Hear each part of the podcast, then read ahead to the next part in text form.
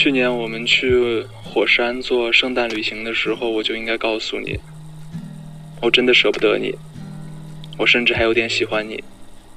Dear Dennis，这礼拜六我就要离开奥克兰，不知道这封信我有没有勇气给你看。嗨，张同学，这是我给你写的无数封情书中的最后一封。我想他应该大概是不喜欢我。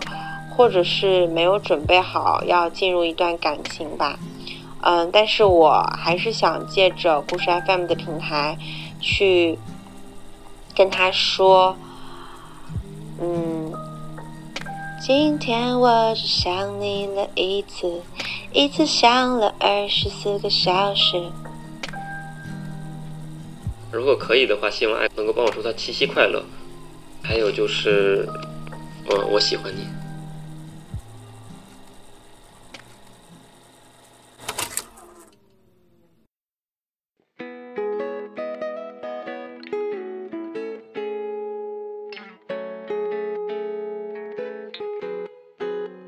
明天就是七夕节了。两周前，我们发出了一个征集，邀请我们的听众来故事 FM 向暗恋的人表白。这次可能是我们最受欢迎的录音征集之一。我们真的很荣幸有这么多人愿意跟我们分享这份最宝贵的情感。那在今天的节目里呢，故事 FM 要充当一回复古情感电台了，我也来当一回知心大哥哥。希望这些朋友们的心意啊，能顺着音波传达到他们所惦记的那个人的心里。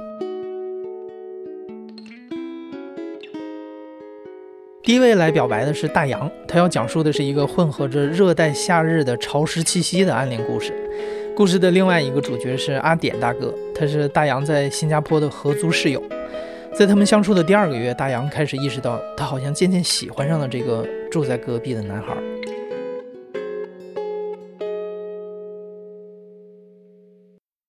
嗯，我大概八月份毕业，然后九月份搬到那个房子里。搬家的时候，就是他给我开的门。然后当时开门的时候，我还记得，就是他穿着一个绿短袖，穿了一个非常非常短的一个条纹的一个内裤。然后当时还心想，我天，这老哥好奔放呢。刚搬来家里的时候，也会跟他有一搭没一搭的就聊天儿，因为都喜欢做饭，然后也爱喝点酒，所以就慢慢聊的就多了。吃完饭之后，有时候我们会去遛弯儿，像老大爷一样。他说他来新加坡两年了，住的周围也都没咋去过。一两周里面，我们就边走边互相带着彼此，把自己前二十年的这种短小的人生 走了一遍，讲了恋情、家人，然后还有他特别念念不忘的前女友。应该是去年十月底的一天中午，我当时还没出门上班，他就突然回家，把自己锁在家里。用粤语跟他家人聊天，聊着聊着就开始低声哭。我当时忍住不听他跟他家人的对话，但你懂的，就忍不住啊。啊，也就那时候开始，我就特别想了解他的家庭，了解他的私事，有种潘多拉魔盒被打开了一样。我能听懂一些粤语，但听懂的内容也十分有限。但我听他的声音就一直在压抑着，直到咚的一声，我猜想他是。跳到床上了，大概，然后就开始声嘶力竭的嚎啕大哭，尾音拉的特别的长，特别的撕心裂肺那种，结尾还有颤音。我当时也不知道他为什么这么哭，就觉得特别的担心，我的心也跟着他一起颤。那时候我就特别想抱抱他，拍拍他说他曾经给我讲过的那些纠结、那些痛苦，我真的都懂。我好想借肩膀给他靠，好想能跟他分担一些。好想去关心他内心中那个脆弱的小男孩，但后来我又怕他尴尬，我就又蹑手蹑脚的像做贼一样的溜出了家，然后假装自己刚回来，装作没事儿一样陪他一起走路去上班。然后也就是那个时候开始，我就有点迷恋他，然后是从迷恋他的味道开始的。然后在家里，我们和其他的室友一样，就是当没有人在家的时，没有人在屋里的时候，我们会把门打开，然后通风。也就是这个通风，把他身上那种特别复杂的香气就带来了，那一种感觉有点像衣物清洁剂的那种化学的味道，然后又混一点奶香味儿，你知道，但是没有那么黏腻。我也不知道这是不是别人所说的那种荷尔蒙的味道，但你知道，就在那种热带那种昏昏沉沉的下午，然后有暖风，然后或者这种，你知道，诱惑的味道，我就真的有一种就是坠入爱河的那种错觉。然后有一次特别好笑，他没注意到洗衣机里我把我洗好还没来得及拿出来，他就把他自己的衣服全部扔进去了，然后又混着又洗了一遍。你知道我当时心里就就窃喜，为啥？因为我的衣服也就有了这个短暂的这个香味儿。然后那几件衣服我一直到现在我都没舍得穿。然后那天我还去闻了一下，其实已经没味儿了，但我就不太舍得穿。对，有一天那天散步的时候，他问我说：“你有没有？”对哪个气味很敏感？他跟我说这句话的时候，我脑子就嗡的一下。那那还用说吗？都是你的味道呀！我那天也看到他眼神里在说这个话的时候，有一点说不清的那种意味。还有一天晚上，我跟他聊天儿，然后说到感情，他就特别坦然的讲了他自己的情感，我就非常简略的讲了自己的情感经历。所以他问了一系列问题之后，他大概猜到了分手的原因，就是我可能不单单只喜欢女孩子。然后第二天他就很日常的就问我说：“你晚上要不要吃那个番茄牛尾火锅？”哎，我说好。但那天我就下班就出奇的晚，然后我当时一出电梯门，我就闻到那种特别浓、特别浓的牛肉味儿，然后心跳就突然间跳特别快。我不知道这是因为美食的作用，还是因为别的。然后他就跟我说，他煮了好久，土豆都快煮化掉了。然后边说就边给我盛了特别多的肉。然后我们当时也没开客厅的大灯，然后就开了一束那个射灯，然后特别像陈奕迅歌词里唱的那种一束吊灯倾斜下来。然后我们就着灯就吃肉吃了很久。然后突然吃的时候，他突然告诉我，说他要回国了，一月份就走。然后当时就边吃，就边觉得喉咙就特别特别的紧。因为你知道那个肉煮了那么久，应该非常软烂了，但我都觉得我当时没有办法咽下去，那个肉就卡在喉咙里。然后后来他回国以后，我才发现他当时给我做番茄牛尾锅那天，他最爱看最爱看的那个日食记，也发布了一个番茄牛尾锅的一个视频，那个视频的标题是：宣布一下，我有那个陪我一起吃火锅的人了。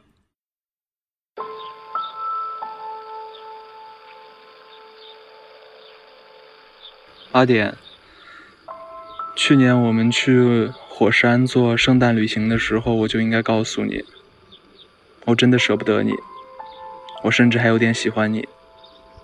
我当时在知乎里搜了很多喜欢上男生该怎么办，如何和自己性取向妥协之类的问题，我还是没有办法开口，尤其是在你即将离开的这个档口，我说不出口，我是真的进亦忧，退亦忧。我一直问自己，为什么我对越亲近的人越没有办法放松？为什么？我问自己，我好像是害怕失去的那种念头，还是因为求而不得的苦恼？又或者是我根本连第一步都没有迈出，便开始苦恼的这种庸人自扰？我真的还记得临别时的拥抱，那是唯一一次你的心跳贴着我的心跳，在那一刻，我仿佛也能。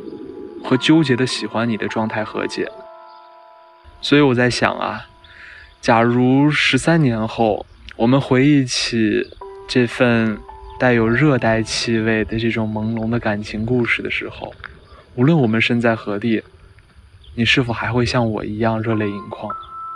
九月、十月份的荷尔蒙散发所带来的不安和燥热，像风吹过的条纹内裤，像踩过泥泞的女巷后粘在小腿上的泥沙，像小区楼下成片的含羞草，风使劲儿一吹，都能惊起过于激动的震颤。太阳落山了，粉红、橙黄、湛蓝的云朵下，我们还能一起散步吗？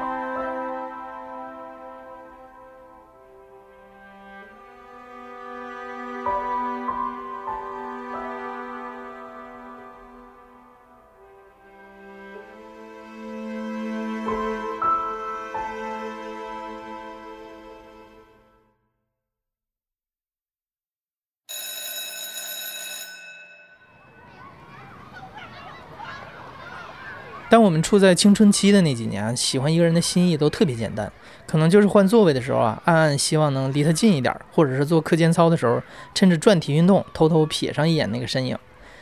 下面这位讲述者叫刘拉拉，她跟她暗恋的男孩是初中同学。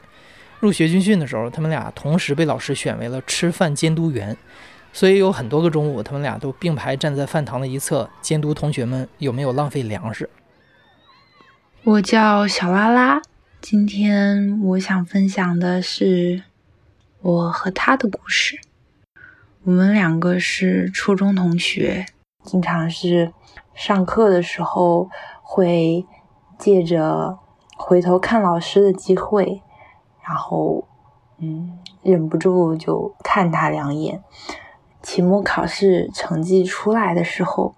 就会偷偷的对比啊，我我跟他排名的差距，然后我就会想下次一定在这个科目上超过他。我也不知道这种是什么心情，但是那个时候真的就觉得自己很喜欢很喜欢。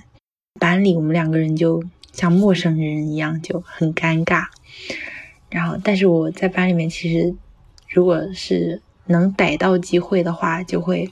若有若无的出现在他眼前，比如说出去做早操的时候，会想排队的时候离他排的近一点，然后会想打饭的时候，嗯，看到他的时候会想排到他那条队伍去，甚至有时候在周末坐地铁回家的时候，偶尔能碰到跟他同一趟地铁。我也能自己在角落里默默的开心很久，这这大概就是我当时暗恋别人的心情吧。然后当然就是其实也有让我很很感动的事情。初三那一年，我的生日是在暑假，然后他跟我说他的朋友从日本留就是玩回来，然后带了一些吃的。他说想送给我当生日礼物。有一天他在交作业的路上，拿着那个活页本，偷偷的夹着那一盒饼干，然后路过我的身边，然后就把那盒饼干从他的活页本里面划出来，划到了桌面上。啊，当时那一刹那，觉得嗯，好像我这么这些这两年的坚持还是有点用的嘛。当然，现在我已经大学毕业了，然后今年也是我们两个在一起的第七年了，嗯，也挺高兴能跟大家分享我们两个的故事。可一是东北一所大学的大三学生，他和他暗恋的女生是在学生会的活动中认识的。因为一个偶然的机会，他听说这个女孩很喜欢主持人周涛。为了送给女生一份有意义的生日礼物，他在网上淘了很久，终于买到了一本十八年前的《中国妇女杂志》。那期杂志的封面就是周涛。之后，他的生日在那个圣诞节前后嘛，然后那个时候其实我们也是刚认识。然后我我想，嗯，就刚送完生日礼物，然后当时也不是太熟。我如果再送一个圣诞礼物的话，会不会就是我怕把他给吓着，你知道吧？就是你太疯狂了显得。然后我当时就想很漫不经心的送他点儿什么东西，我当时就提前买了一点糖果，为了更随意一点，我就是把那个我就故意把那个包装给打开，然后吃了一个，然后我就假装。看到了他，然后，嗯，就把那个衣服口袋里面那一包糖拿拿了出来。我感觉我当时说了一些很混乱的话，因为我太紧张了，就是我，嗯，有点语无伦次。当时，然后我就落荒而逃了。我暗恋他的这个心情其实挺复杂的，因为我们现在都是大三嘛，马上面临着就是毕业了。嗯，我担忧的其实就是我们以后会不会在同一个城市啊？所以我就一直在考虑这个事情。然后看到咱们故事 FM 这个活动，我就相当于嗯，被鼓舞了吧。然后读表白信的部分，我就嗯读一首诗的节选吧。这首诗我曾经也给他读过。这首诗的名字叫做《我愿意是急流》，我愿意是废墟，在俊俏的山岩上，这静默的毁灭，并不使我懊丧。只要我的爱人是青春的常春藤，沿着我荒凉的额，亲密的攀援上升。我愿意是草屋。在深深的山谷底，草屋的顶上，饱受风雨的打击。只要我的爱人是可爱的火焰，在我的炉子里，愉快的缓缓闪现。嗯，就读这么一段吧。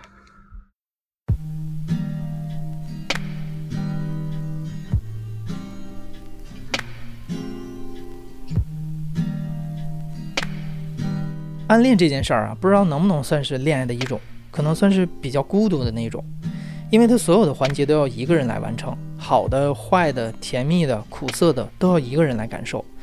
自己面对这份感情久了，总想着找到一点什么来寄托，有的时候就是一个希望自己因为他而变得更好的念头。接下来的讲述者丫丫要讲述的也是一份青涩的校园暗恋，那是他上高中的时候。丫丫是美术生，那个男生是体育生。丫丫告诉我们，当时那个男生的身材很好，而她自己是一个有点胖胖的女孩子。有一次赶上学校的运动会，丫丫决定做一件和那个男生有关的挑战，她就报了一个五千米的长跑比赛。因为一个喜欢的人，完成一件过去从来没有做过的事儿，也算是这一场暗恋的收获吧。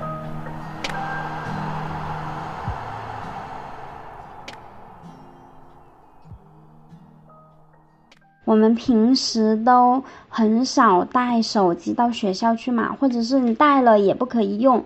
但是在运动会的那天是就是可以用的。我就想有一张和他的照片，但是呢，嗯，因为本身又比较自卑，就不敢去光明正大的要合照。然后我假装在远处拍照，然后就。拍到了一个他的背影，就好像就是除了我们班级的大合照之外的我和他的唯一的一张合照。下面是二零一七年九月份的时候写的一封情书。嗨，张同学，这是我给你写的无数封情书中的最后一封。那天去领学生档案的时候，你就在离我很近的地方，可是你都没有理我，像狗吃了屎一样。我也没有理你，因为我知道啊，如果我理你的话，你也一定会理我的。城市很小，公交车很多，但是莫名其妙的那天，我们都上了同一辆。呃，和你在一起的小伙伴都和我打了招呼，他们说：“妹妹，好久不见，妹妹一起走吧，妹妹。”所以你肯定是忘了，你也应该说：“嗨，妹妹，好久不见，你和我们一起走吧。”于是就这样，我们见了，大概我也不知道是不是余生的最后一面。那天特意看了一下，你考的是一个很优秀的学校，那里的人都很优秀，比你还要优秀的，所以你要好好努力呀。我也是要好好努力的，因为女孩子不努力是要结婚的，又不是和你结婚，所以为什么不努力呢？你在新学校过得好吗？一定要有目标呀！你是很棒的人，所以不要有什么负担，心无旁骛的走下去吧。晚安。二零一七年九月十日。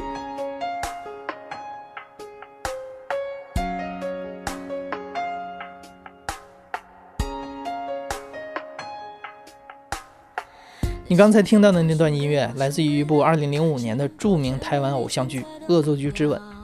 在决定做暗恋主题的七夕特辑之后，办公室里的九零后纷纷表示，这是他们童年看过的最经典的暗恋故事。接下来的这段录音来自于故事 FM 的微信粉丝群，我们的听众 Mona 录了这样一段暗恋的心情，在群里跟大家分享。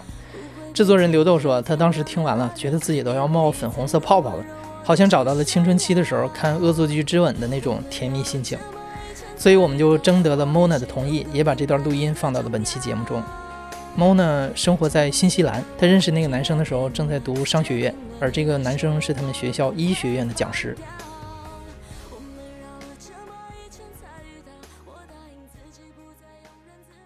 Dear Dennis，这礼拜六我就要离开奥克兰，不知道这封信我有没有勇气给你看。对了，也不知道你读不读中文，一直很想问你的中文名字叫什么，现在看来是没有机会了吧。第一次去 h o w a n 的时候，刚好是你做 announcement，让第一次来的我做自我介绍，仿佛就发生在昨天，历历在目。Church Camp 的时候，你和徐妈妈还有你妹妹坐在前面，我和一个不认识的人坐在后面，很羡慕你们一家人其乐融融。我没有可以说话的伙伴，这里也没有家人，可是我对自己说。多幸运，至少和你坐同一条船去看萤火虫。隔天华康呀，你帮我推船，回来的路上又遇到你，对我点头微笑，让我开心好几天。偶尔在 OGGB 看见你，匆匆赶路，走路起风的那种，我就站在那里，一直看到你的背影消失在拐角处。那时候有好几次 Combine Young People Meeting，你都去洗碗、买披萨。最后一个走，倒垃圾和检查灯都关了没？偶尔你都没吃任何东西，是不是因为食物不够呢？然后会想，你等下聚会饿了怎么办？上个月是我最后一次参加 combine meeting，你又在一个人洗碗，感谢丽露让我去帮忙。当厨房只剩我俩的几分钟，我的心脏快要跳出来了。我想了几次要问你的中文名，终究还是放弃了。对了，上次帮你监考之后，你抄送邮件的那个老师并没有发合同给我，我也没有收到钱，不知道是不是他忘了。没关系，我很高兴你在缺人手的时候请我帮忙。这么想来，对你来说，我并不是一个模糊剪影的路人甲，你记得我多美好。还有五天我就要回去了。我常常难过不舍，因为奥克兰让我遇见你，还有那么多话想对你说，还没有问到你的中文名，还没有跟你很熟。尽管已经三年了，我就要走了，为我漫长的暗恋画上句号。谢谢你通过了我的 request 做 Facebook 好友，嗯，也让我 follow 你的 ins。希望你常常更新，让我即使是隔在千里之外，也能够看天天的看到你。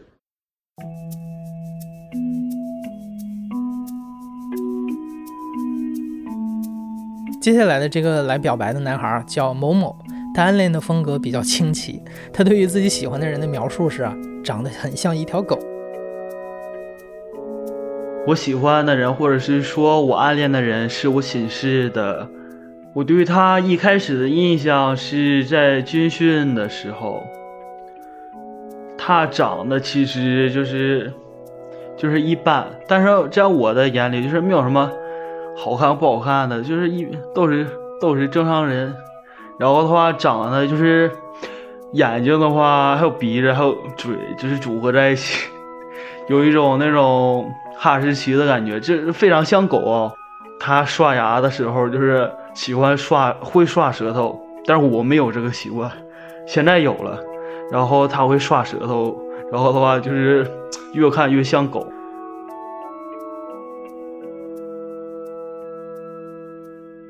之后接触的话，嗯，通过我的了解，它是一个内心挺敏感，或者是对身旁人挺敏感，但是他不会说出来的这么一个人，而且他身上总是有一种挥之不去的那种小小的悲伤，或者是不是很开心的感觉。就在这段我决定喜欢他之后的一段时间里，我变成了那种情话小王子，就是我喜欢给他说的那种小小情话，但是在他的嘴里是虎狼之词。他说是虎狼之词，我感觉其实还可以。但是有一回，我真的是发现他脸红了。那是我们学校来献血车了，去献血。我说啊，我献血去了。你，我说你知道我为什么去献血吗？他看着我说，你有什么虎狼之词你就说吧。当时真的是脱口而出，我可以很肯定的说，我现在是在想你，但是我不确定明天或者几个月之后，或者说几年之后，我还会不会再想你。但是我在献血的时候，我想的是你。我想那一部分血被抽出去的那一部分血的话，是在想着你的。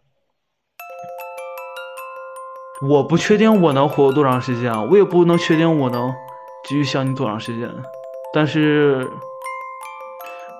我不管以后我会不会想你，应该还会有一个人继续想你。有一次我回家，那天是周五晚上的话，壮航问我有没有烟。我说你为什么想抽烟？他说也没有什么事儿。我说那别抽的了。他说行吧。我问大伟，还是大伟告诉我，说庄航为什么想抽烟？他说大伟说庄航和一个女孩见去看电影还是吃饭了。当时的话我是无言以对，我不知道说什么。在我决定喜欢他的时候。我想到，如果他真的喜欢上别人，或者说他是真的搞对象，或者别的什么，我真的就是不整这些东西了，我就不应该再整别的东西了，就是老老实实、本本分分的做一个合格的室友，我觉得可以。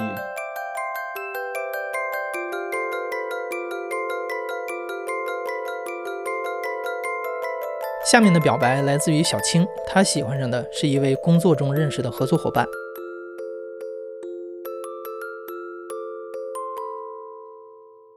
我叫小青，今年二十八岁。嗯，那个男的我就喊他小乒乓吧，大乒乓，大乒乓，因为他他他是那种大高个，然后胖胖胖的，有个肚子，黑黑的。然后我呢，我是一个小矮个，属于活泼开朗型的那种人吧。然后很爱哭，但是也很爱笑。他走在我前面的时候，或者他有时候生气的时候，心情不好的时候。嗯，我会很想抱抱他，亲亲他，然后摸摸他的脸，摸摸他的头，然后跟他讲放轻松，放轻松。我很想这个样子，而且我有个很花痴的想法，是因为他有大肚子嘛。嗯，我希望他可以熊抱我，就是那种，就是我整个挂在他身上，像那个考拉一样，呃，然后我那个屁股正好坐在他肚子上，就像电影里龙猫那样。如果我们是男女朋友的话，我想做这样的事情，但是我们现在不是男女朋友，对呀，所以很可惜啊。然后我希望这个项目结束之后，我们可以有更多的私下接触的机会，如果他愿意的话。但是也许搞不好这个项目做完之后，我们可能就把对方给拉黑或者删除了。希望我们现在可以在这个工作中可以合作愉快吧。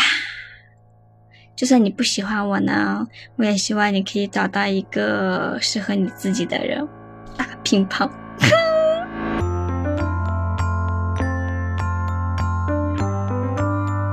在这次的征集中，我们收到了很多投稿，但是大部分投稿人呢都还是学生，好像也确实我们在学生时代更容易表达自己的感情，也更敢于为一个喜欢的念头付出行动。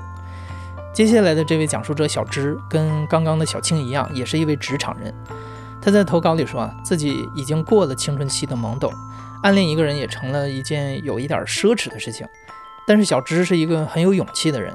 有一天，他在办公楼里偶遇了一位穿着冰蓝色的衬衫、卡其色的休闲裤、气质很好的小哥哥。经过了很多天的纠结啊，小芝还是决定要想办法来认识一下这个人。因为他们两家公司在同一个楼层，所以有一天，小芝掐好了下班的时间，想要制造一场和那个人的偶遇。然后他那天就很巧的是，他下班很晚，大概应该等到六点十八分了，他都还没有出来。然后就我在那里等了等，终于看到他出现在电梯间了。那我就假装也是下班喽，就从这边的玻璃门进到电梯间，跟他搭理同一班电梯下去。我觉得应该从电梯间到我们两个停车的那个位置，应该有个三四十步。那时候应该已经走了有二十多步了，我就觉得不行啊，就是我要说呀，我要鼓起勇气，对不对？否则可能就不太有更好的机会了。我终于就是没办法，我拍了拍他的肩膀，然后跟他说：“小哥哥，你的这件衬衫真好看，请问是哪里买的？”然后他就停住看向我，他说：“哦，淘宝买的。”我说：“那可不可以就是给我分享一下呀？”他说：“哎，那你是要什么？是要店铺还是什么吗？”我说：“对，你可以把那个链接发给我吗？”我说：“我们加一下微信吧。”然后他说：“哦，好。”然后呢，就还蛮大方的，就扫了微信，然后加了微信。然后当时那一路开车回家，我都是处于极度亢奋的状态，啊，然后就立刻看他朋友圈，发现，哎呀，三天可见。就有一次呢，看到他朋友圈有发一个东西，然后我就觉得，哎。蛮适合送他一个小礼物的，其实就是根据他那个朋友圈送了他一个小东西，啊，没有很很贵，然后这个礼物也不会送的很刻意，然后呢，也算是第二次见面有交谈，然后呢，他就给我发信息，然后说想要给我回一个小礼物，这样，然后我就借此机会说，哎，那要不然你就是顺便我们晚上一起吃个饭吧。其实我们的聊天还是蛮自然的，而且毕竟因为不认识吧，所以其实有很多的内容是可以聊的。但是其实通过这一次聊天，我也感觉到他对我应该是没有什么感觉的，可能只是出于啊礼貌，或者是出于正常，好像交个朋友吃个饭吧。所以我觉得就慢慢来吧。如果说嗯，真的以后他能对我有好感。我们能在一起，那我肯定觉得是非常开心的。如果说我们没能在一起，我们就是朋友，或者是朋友圈朋友，我觉得也 OK。起码我们有过一段美好的回忆，我有过我的努力。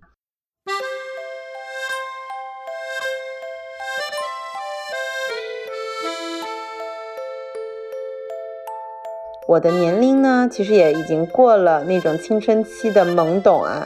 我已经工作好几年了，所以我觉得在我这个时期，可能碰到一个暗恋的人是有点点不太容易的事情。所以我特别想分享啊。另外就是呢，我想给比我小的小妹妹，或者是跟我同龄的，还有比我大的小姐姐，想跟大家说，呃，如果说你喜欢一个人，你一定要去为他，就是为这件事情。做点什么，否则的话呢，可能后来想想你会后悔。如果你做了没有什么结果，起码你不会后悔啊，你不会去想说，哎，当时这件事情如果我做了会不会怎样啊？因为你已经知道答案了。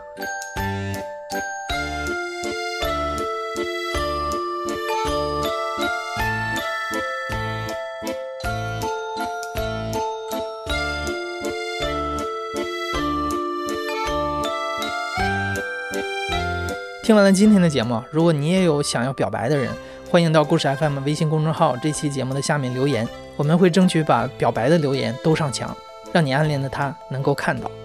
祝你七夕节快乐，暗恋的人也喜欢你。